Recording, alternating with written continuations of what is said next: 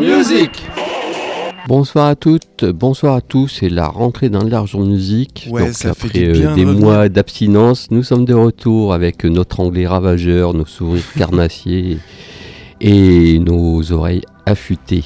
Bonsoir Nico dans le bocal. Ouais, on est dans les nouveaux locaux, on est revenu, enfin on est revenu dans les ceux d'avant qui sont réaménagés et du coup on est content de revenir même si c'est un mois plus tard que prévu. Voilà, et donc comme, ch- comme chaque saison, on attaque par une émission spéciale. Donc une émission spéciale, je laisse annoncer. Sur euh, Manchester, en fait on a profité de l'été pour vous concocter, concocter, je la refais, une euh, émission qui j'espère vous plaît, va vous plaire. Voilà. Alors, Manchester, qu'est-ce que c'est? Manchester est un jeu de mots entre Matt qui veut dire fou, hein, jusque-là tout va bien, et le nom de la ville Manchester. Ce nom désigne surtout un mouvement musical qui a connu un grand succès pendant les années 80 jusqu'au début des années 90. Et c'était assez faste cette période-là. Un mouvement porté par le label Factory Records et son label la, la, la Hacienda. On va détailler tout Ouais, ça on après. va bien en parler. ouais. Tony Wilson, présentateur télé sur une chaîne locale de Manchester, il- qui, est- qui a lancé tout ça. Il fait jouer Joe Division dans son émission en 78 et décide dans le foyer de monter, de monter un label. Joe Division, le premier groupe à être signé sur Factory Records. Et Factory Records commence sa grande histoire et va marquer ainsi la musique. Ouais, et puis bah, en 80, en mai 80 pour être précis, euh, Ian Curtis euh, il suicide, ça entraîne la fin de Joy Division et euh, bah, les membres qui restent, ils vont fonder New Order. Alors euh, Rob Gretton, qui est alors le manager du groupe, il revient de New York et là il a l'idée de, de lancer à Manchester l'équivalent de la Sound Factory, qui est euh, une énorme discothèque de New York Mhm. et il n'y a pas d'équivalent en Angleterre et Ouais. encore moins à Manchester. Il présente son projet à Tony Wilson. Son C'était un peu barjot. Ouais. donc, son- donc Tony Wilson, euh, il- son projet c'est quoi? C'est ouvrir un club dont le design et l'architecture, bah, il porterait la marque de Factory et dans laquelle euh, les groupes du label, bah, ils joueront. Et euh, après plusieurs mois de recherche, ils achètent une ancienne hall d'exposition pour bateaux qui est située dans un quartier complètement euh, pourri, délabré de, Ouais, de normal. hein. Manchester, qui est en plein centre de Manchester. Et alors, c'est l'architecte Ben Kelly qui, qui, qui est en charge de rénover et de, de faire le club. Et en fait, il utilise au maximum le matériau d'origine, ce qui donne en fait un cachet, un aspect unique euh, et radicalement différent euh, au club. Et ça, d'ailleurs, c'est euh, la Hacienda va être une référence euh, en matière de design pour les Mhm. clubs dans le futur. Et donc, ce fameux club, comme je viens de le dire, c'est la Hacienda. Il ouvre ses portes le 21 mai 82. Il se voit attribuer un numéro de catalogue euh, à Factory. En fait, comme tout ce que fait Factory, il y a un Ouais, numéro ouais. de catalogue. Mhm. Et, et donc, il y a un numéro pour, euh, pour la Hacienda. Et cette architecture est en, rela- est en relation d'ailleurs avec, euh, avec tout, ce qui, le, tout le design de Factory. ça- Mm, C'était bien pensé. voilà. Allez, un, un petit peu de musique Ouais. pour commencer Alors, euh, comme on disait, euh, je parlais de New Order, donc on va, on va commencer par ça. New Order, il se forme en 80, comme je disais, à la suite du décès de Ian Curtis, qui était le chanteur de Joy Division. Donc les trois membres du, du groupe qui restent, Bernard Summer, Peter Hook et Stephen Morris, ils décident de continuer tout en changeant euh, de style. Joy Division, c'était plus sombre. Ouais. New Order, c'est plus lumineux. Ils Mhm. mélangent la house, la musique électronique, alors au post-punk d'origine. Et euh, ce qui va faire de New Order l'un des groupes les plus révolutionnaires des années 80, Ouais. je pense. hein. Il pose un peu les bases de ce mouvement euh, d'ailleurs. quoi.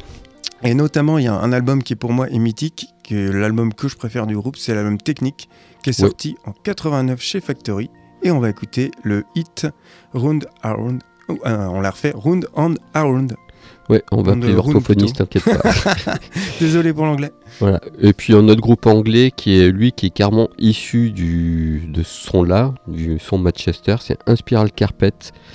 Le groupe s'est formé en 86, qui s'est pas en 95, et je sais pas, en- dans les années 2000, période de la reformation, donc même les groupes obscurs se reforment. Donc Inspiral Carpet s'est reformé avec un nouvel album, ils continuent toujours. hein. Ils ont quand même réussi à faire 6 albums, alors qu'au départ c'était mal barré. Donc le son, ben voilà, c'est du son Manchester, c'est pop, électro, euh, des orgues un peu 60s aussi par-dessus, plutôt dansant. C'est, euh, formé par, euh, il était dans le groupe The Firm au départ, donc groupe euh, pop, rock, euh, sans grand intérêt. Et petite anecdote, Noël Gallagher d'Oasis était leur Oasis au début.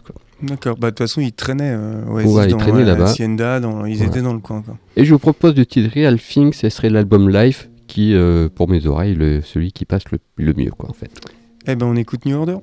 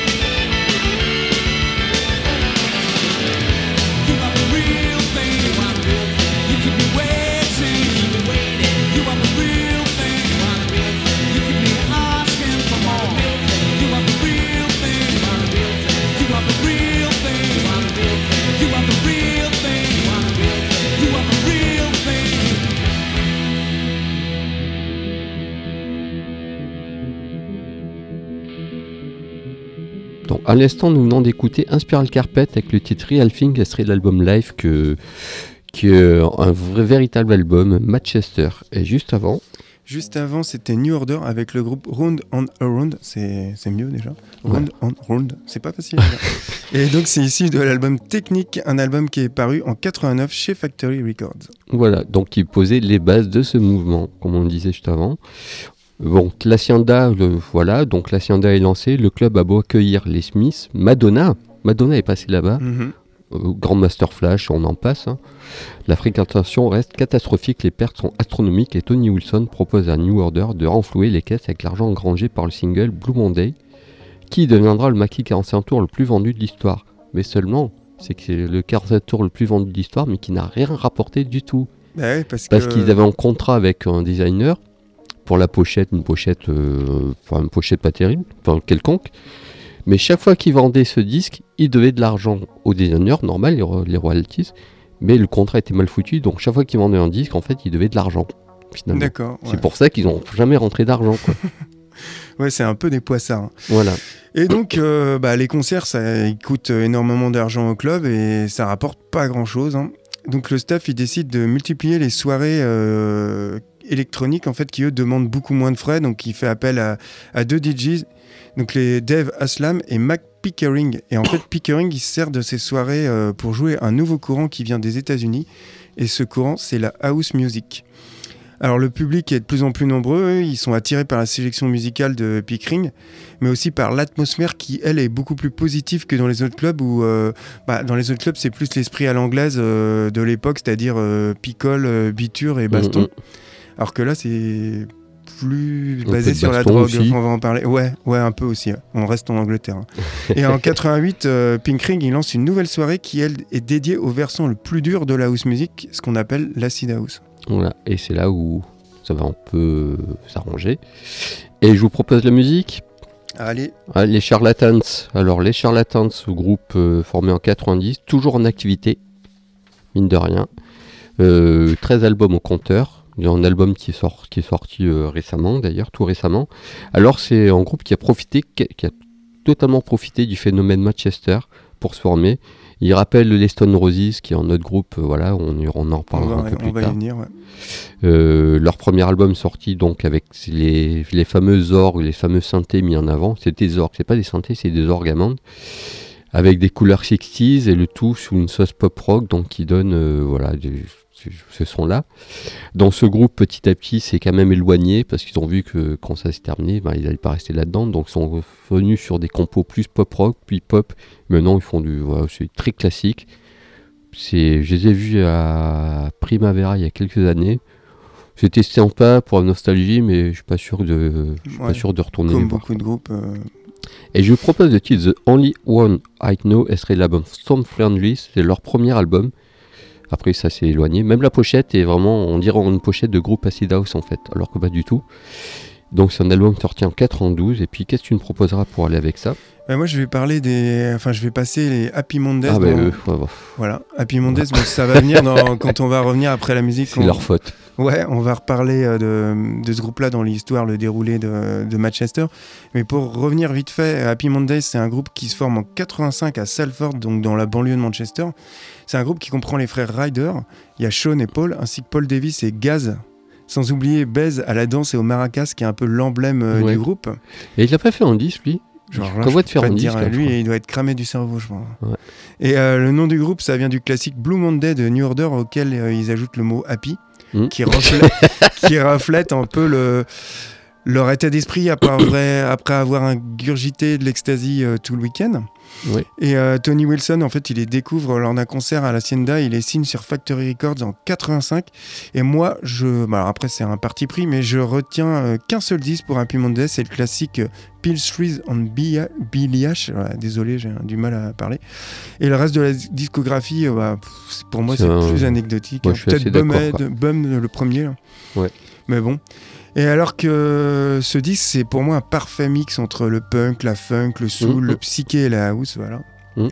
Et on va écouter le team Kinky Afro, qui est issu de cet album magistral paru en 91. Et ceux qui sont mis dans la tête, ils auraient pu, euh, bah, ils auraient pu continuer à être un peu plus sérieux. Mm.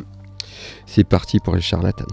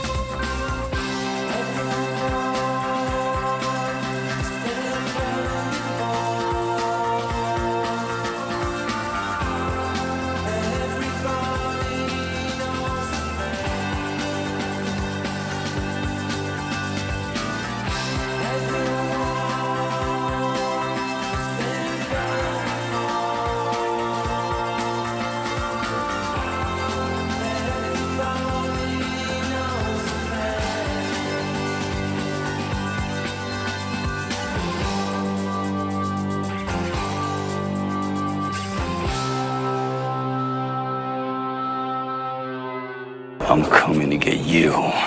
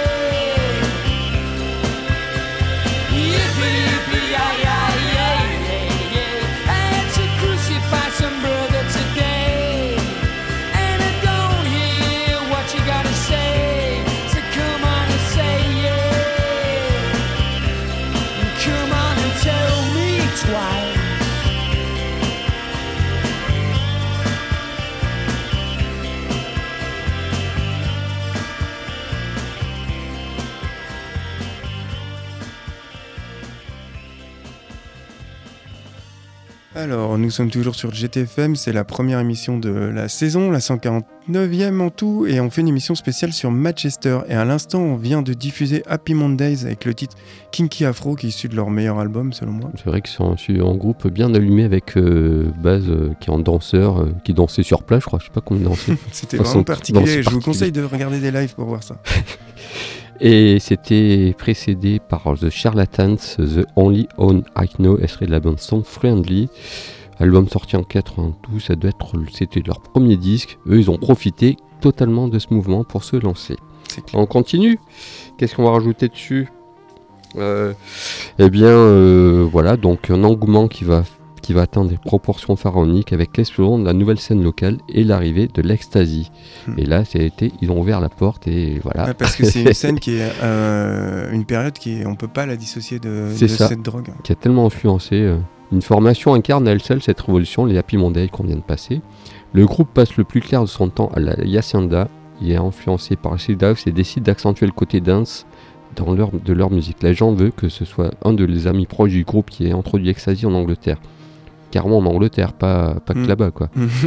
Une drogue qui va jouer un rôle crucial dans l'explosion du mouvement et qui changera les clubs de manière irréversible, mais partout en Angleterre, même partout en Europe. en hein. Europe, En fait, hein. C'est-. Par que là-bas, ça change la musique et la ville et voilà quoi. Ouais, et euh, Manchester devient le lieu de fascination avec la- vers laquelle tous les regards vont euh, converger pendant les cinq années à venir. Ça a été court, ça a été bref mais efficace. Ouais. Et euh, le succès étant là, bah, hein, qui dit succès, souvent ça attire les, les ennuis. Mhm. Et donc des nombreux incidents éclatent à la Hacienda. Très vite, les gangs ils commencent à se battre pour euh, récupérer le contrôle de la sécurité du club, ainsi que, bah, comme on disait, le contrôle de la drogue hein, qui circule Mhm. dans le club. Alors ça se bat, il y a des bastons, il y a même des, un meurtre à un moment. Et euh, devant la pression de la police et la multiplication des violences, bah, le club il ferme en 91 une première fois. Il rouvre quand même trois mois plus tard, mais bon, euh, les signes de la fin sont quand même bien présents. Ouais, ça sent un peu le sapin parce que forcément, euh, comme tu disais, euh, les gangs qui s'y mettent là, c'est un peu, c'est un peu craignos quoi. C'est plus, c'est plus la fête quoi. D'ailleurs, il y a un documentaire sur un mafieux. Euh, alors, je me souviens plus, mais euh, je crois que c'est euh, British Gangster. Ouais. Et euh, ça raconte l'histoire de ce gars-là. et Il a commencé comme, euh, bah, euh, comme vigile à, à la Hacienda.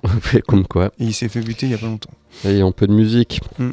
Ouais, je, vous pro- propose le groupe James. Tu vois, moi, au niveau des noms, Ah non, pas- tu, te, tu te trompes, tu vas trop vite là. On est à la vais 4. trop vite? Ouais, Ah oui, non, c'est, tu vas nous présenter ton groupe, pardon, Ouais, c'est vrai. vais- Ça, c'est pour la fin. C'est à toi de nous présenter ton petit groupe. je vais passer euh, 808 States. C'est un groupe qui est formé en C'était 88. trop, trop compliqué à prononcer pour moi. pas de problème, qui a été fondé en 88 par Martin Price, qui était alors le propriétaire d'un magasin de disques à Manchester et le fondateur du, la- le fondateur du label Creed. Alors il commence par jouer de la acid house qui est bien radical mais bon pas terrible comme en témoigne leur premier album New Build en 88 alors bon ça c'est un avis perso Ouais. le groupe il prend son envol au départ de Gerald Simpson avec le disque Night Nutty qui est paru en 89 qui est pour moi un classique absolu au même rang que Frequencies de LFO Tout à fait. ou du premier Orbital Tout à fait d'accord. par la suite, ils vont sortir deux très bons albums, l'album Excel en 91 et Gorgeous en 92, avant de sombrer dans la mauvaise musique électronique euh, sans intérêt. Ouais.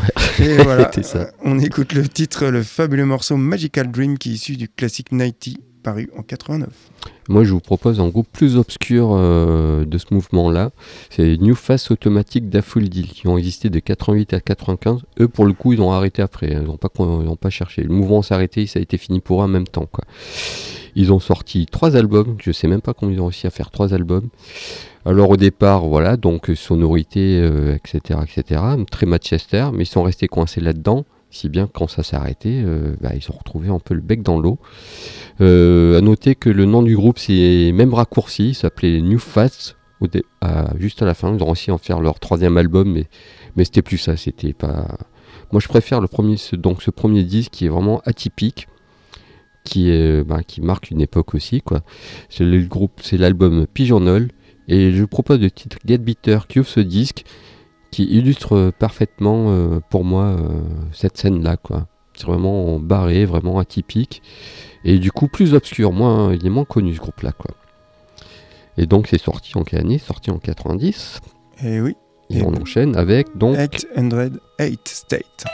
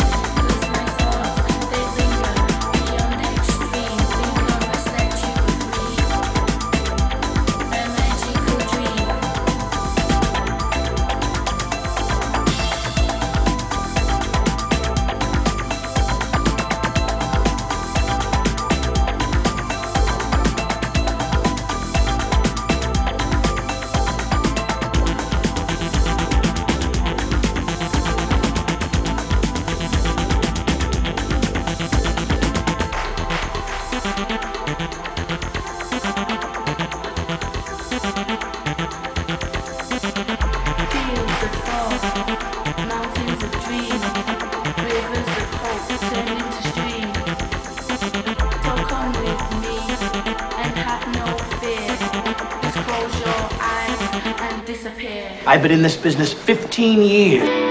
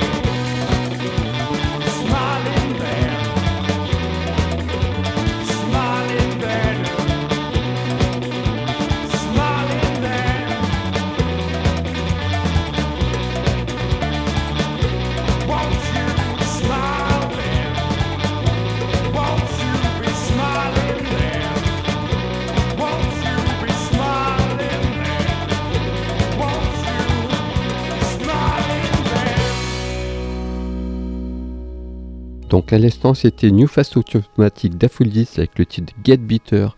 Elle serait l'album Pigeonhole, donc en groupe, euh, en groupe perdu de vue d'ailleurs ça. Et avant, c'était le groupe 808 States et avec le morceau Magical Dream qui est issu de l'album 90. On s'est quitté parce que tu disais que on parlait des signes du déclin qui est évident qui s'annonçait. Et Divin Factory fait faillite et la Hacienda ferme définitivement en 97 avant d'être démolie un an plus tard. Donc c'est allé très très vite tout ça. En 15 ans, la Hacienda aura accueilli derrière ses platines un nombre d'anonymes devenus des figures à musique électronique tels que Laurent Garnier, Chemical Brothers, Justine Robertson, entre autres, hein, beaucoup de gens sont passés, mais pas que électronique d'ailleurs, hein, d'autres personnes aussi, et influencé de nouveaux artistes comme Oasis entre autres quoi Mhm. aussi quoi. Qui a lancé après la- le courant avec Blur, enfin tout ça. Voilà, c'est ça. Le, le Britpop, Britpop, le, euh, le nom que j'aime pas du tout. Après, c'est perso. qui voulait Et- rien dire quoi. Ouais, et d'ailleurs, faut une petite anecdote qui, qui- que je trouve drôle en fait. Euh, faut savoir que l'université de Manchester, ça a été la, la, hum, qui a été le, enfin quand, lorsque c'était au pic de Manchester le Ouais. plus important, Enfin, ou de c'était la folie quoi. Ouais, voilà, c'était l'université la plus demandée d'Angleterre, quand même devant euh, Oxford ou Cambridge, qui sont quand même des, des- Étonnant hein. ouais, c'est quand même des Ouais. universités bien plus importantes et renommées. Ouais. Et, mais là, voulaient jouer de la guitare peut-être tous quoi, je sais pas. Allez un peu de musique. Ouais. Alors euh, voilà, maintenant c'est bien le moment où je vous propose le groupe James. Alors James a été en groupe formé en 81, toujours en activité avec leurs 13 albums. Euh, c'est ouais, c'est de la pop Manchester, puis maintenant c'est plus pop tout court quoi. Le chanteur a sorti trois albums solo de son côté, une carrière solo. Ils ont quand même vendu 25 millions d'albums. Oh, le truc de fou. Ouais, Alors pas. que ce groupe personne connaît ce Ouais, c'est clair, c'est étonnant. C'est Hmm. C'est 25 peut-être- millions d'albums, moi je suis- C'est j'ai découvert ça dans local, non? Peut-être au niveau anglais? Ah oui, oui, je Mm, pensais même pas qu'il qu'il ait sorti autant de disques. Et puis de 80, toujours en activité, en sachant que sur 13 albums, il y en a, faut tu en gardes 3 et ça suffit quoi. Les autres, Ouais, bon, il y a des trompettes, il y a des cuivres, bon, c'est trop pop après quoi, trop sucré.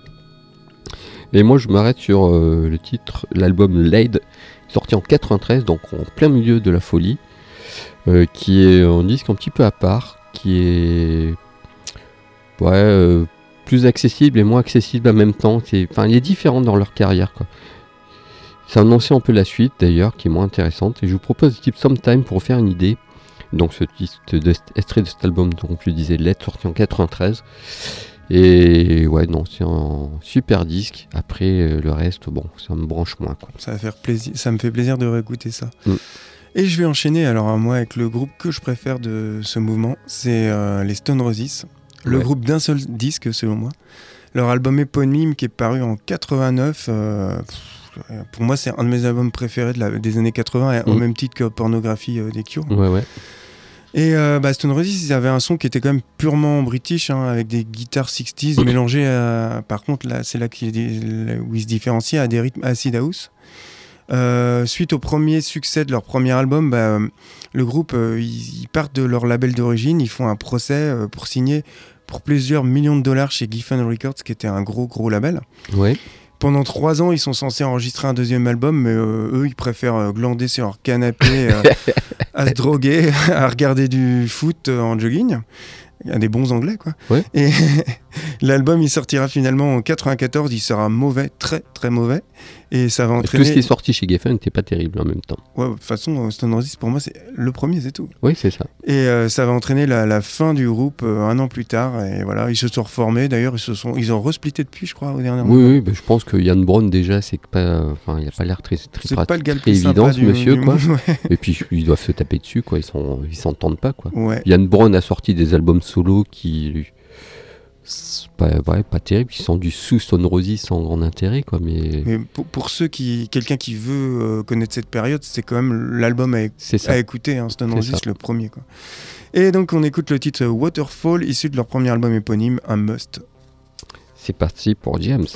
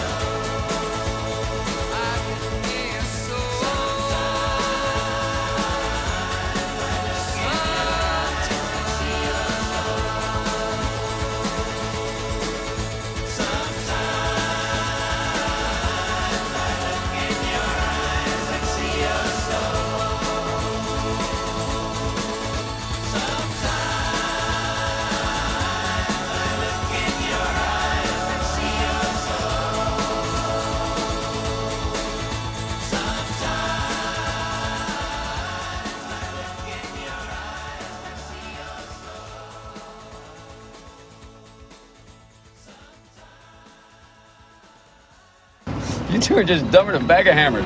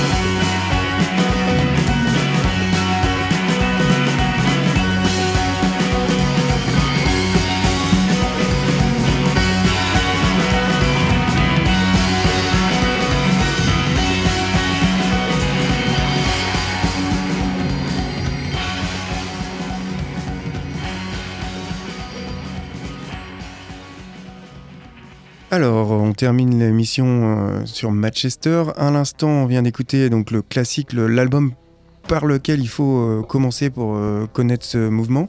Ou la musique tout court même. hein. Ouais, enfin, j'irai pas jusque-là, mais pas loin. ouais. C'est le premier album des Stone Roses, c'est le morceau, euh, morceau fabuleux Waterfall qui est issu de cet album. Et juste avant, c'était le groupe James, qui a quand même vendu 25 millions, comme je disais. Comment Je ne sais pas. Mais nous avons écouté le titre Summertime, extrait de l'album LED, qui est un très bon disque. Pas un grand disque, mais un très bon disque. Ouais, et avant de se finir Quitter, par ouais, écouter un va- dernier morceau, je voulais euh, parler de, d'un film en fait qui résume euh, un peu toute cette période. C'est Ouais. euh, 24 Hour Pe- Party People. Donc c'est Michael Winterbottom, un anglais, euh, donc Michael Winterbottom qui est un bon réalisateur qui a fait des films sur la guerre, qui a fait pas mal de documentaires. Il a fait pas mal de choses. ouais. Ouais, et c'est sorti en 2002 euh, ce film-là. ces- ces BO sont toujours bien soignés. Ils sont C'est- bien ah, soignés. c'est clair, bah, le gars il, il aime la musique, de toute façon, Ouais. ça se sent. Et donc c'est avec Steve Coogan, un acteur qu'on voit pas souvent mais qui est hyper intéressant et qui joue le rôle de Tony Wilson. Ça retrace euh, toute l'histoire un peu de Wilson de la Factory, La le mouvement Hacienda, Manchester, la Hacienda, tout ça. On quoi. croise euh, plein de producteurs, on croise notamment Happy Monday là, Mm. dans les- cette scène dans les Baleares où, Ouais, parce que ça, on en- se crame la on gueule. n'en a pas parlé. euh, Ouais. En fait, le- l'album, euh, le deuxième album, ça a été un super succès. Et Mm. Manchester euh, était à fond euh, à ce moment-là. Ils ont eu une avance de la Factory énorme pour pouvoir enregistrer leur troisième album. Et en fait, Tony Wilson, il voulait pas les faire enregistrer à, à Manchester parce qu'ils sont de Manchester, tous leurs potes gravitaient dessus pour pas Mm. qu'ils se droguent. Ils sont partis dans les Baléares, à Majorque, il me semble. Et euh, bah, pas de bol, c'était une plaque tournante de la drogue. Donc euh, bah, eux, ils ont Ça tout- servait à ils en ont pris à fond. Ils ont même vendu jusqu'à vendre les, les meubles du studio où ils enregistraient. Ouais. Et l'album est sorti, mais c'était nul quoi. Ouais. Euh, il n'est même pas sorti, je sais même pas. Plus, ouais, non, c'est sans intérêt. Ouais, dans ce film, vous retrouvez, on retrouve euh, donc New Order, euh, Division, on retrouve vraiment toute la scène Manch- Manchester qui traînait. Et puis, avant de se quitter, on a le temps pour un petit bonus. Euh, On va passer. Qu'est-ce que tu me proposes comme petit bonus? Je vais passer électronique. Donc électronique, euh, fin 90, New Order, ils sont au bord du split et les membres du groupe, ils décident de prendre leur distance euh, en montant chacun de leur côté des projets. Donc Peter Hook, qui crée Revenge, Gillian Gilbert et Stephen Morris, ils font The Other Two. Deux mauvais projets, selon moi, Mm. sans trop d'intérêt. Johnny Marr des Smiths. Voilà. Et par contre, le seul membre restant des New Order, c'est Bernard Summer. Il monte à électronique en compagnie, comme tu disais, Johnny Marr des Smiths. Un groupe qui fait actif seulement de 91 à 99 pour trois albums. Mais leur premier album éponyme en 91, c'est une véritable perle d'électronique pop avec des sonorités house. C'est le seul qui m'intéresse vraiment de leur euh, carrière. Je suis assez d'accord avec ça. On écoute le titre Get the Message qui est issu de cet album. Et puis on va se dire à la semaine prochaine pour une émission toute classique. Vous êtes aperçu que cette semaine, bien pour en 5 ans d'émission, cette semaine il n'y avait pas eu de filles, donc la semaine prochaine vous aurez droit à deux, chanteuses, deux groupes féminins. Ouais. Et puis on va se dire, donc comme je disais, à la semaine prochaine, même jour, À la semaine prochaine. bye. bye. bye.